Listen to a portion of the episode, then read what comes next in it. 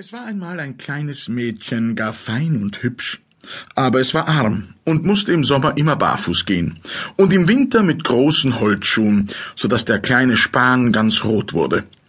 Es war zum Erbarmen. Mitten im Dorfe wohnte die alte Schuhmacherin. Sie setzte sich hin und nähte, so gut sie es konnte, von alten roten Tuchlappen ein paar kleine Schuhe. Recht plump wurden sie, ja, aber es war doch gut gemeint, denn das kleine Mädchen sollte sie haben. Das kleine Mädchen hieß Karen. Just an dem Tage, als ihre Mutter begraben wurde, bekam sie die roten Schuhe und zog sie zum ersten Male an.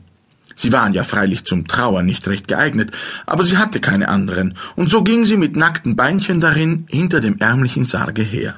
Da kam gerade ein großer altmodischer Wagen dahergefahren, darin saß eine stattliche alte Dame.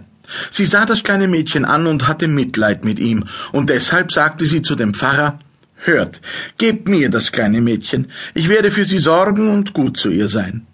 Karen glaubte, dass sie alles dies den roten Schuhen zu danken habe. Aber die alte Frau sagte, dass sie schauderhaft seien, und dann wurden sie verbrannt. Karen selbst wurde reinlich und nett gekleidet.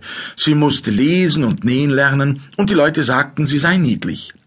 Aber der Spiegel sagte, Du bist weit mehr als niedlich, du bist schön. Da reiste einmal die Königin durch das Land